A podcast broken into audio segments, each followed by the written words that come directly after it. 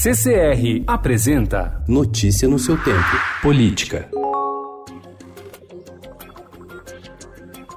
O presidente Jair Bolsonaro optou por blindar despesas ligadas aos Ministérios da Defesa e da Ciência e Tecnologia de bloqueios de verba no ano que vem. Bolsonaro decidiu, porém, não livrar de eventuais tesouradas os gastos com compra de equipamentos para escolas infantis e de medicamentos para doenças raras previstos no orçamento de 2020. A medida contrariou a equipe econômica, que havia recomendado ao presidente vetar qualquer tipo de tratamento diferenciado a ministérios na hora de contingenciar verbas.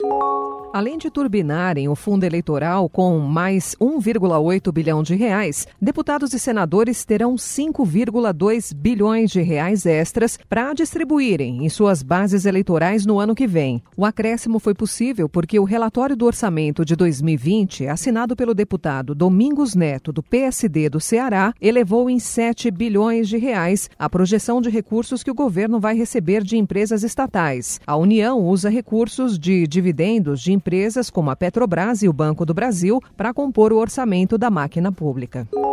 A presidente da Comissão de Constituição e Justiça do Senado, Simone Tebet, do MDB do Mato Grosso do Sul, busca um acordo para votar ainda neste ano o pacote anticrime, como foi aprovado anteontem, desde que o presidente da Casa, Davi Alcolumbre, não crie problema para a sessão do colegiado que vai analisar o projeto de lei sobre prisão após condenação em segunda instância. Com a estratégia, Simone procura enfrentar a resistência não só de Alcolumbre, como da cúpula da Câmara, que pretende deixar a execução antecipada da pena tramitar em ritmo mais lento por meio de uma proposta de emenda à Constituição. Lula articula a chapa Haddad Marta em São Paulo. O PT espera que ex-presidente convença o ex-prefeito que reluta em se lançar candidato. Cortejada, a ex-ministra tem participado de eventos. Gostaria de chamar a polícia militar, gostaria de chamar a polícia militar que proteja o deputado. Está suspensa a sessão. Está suspensa a sessão.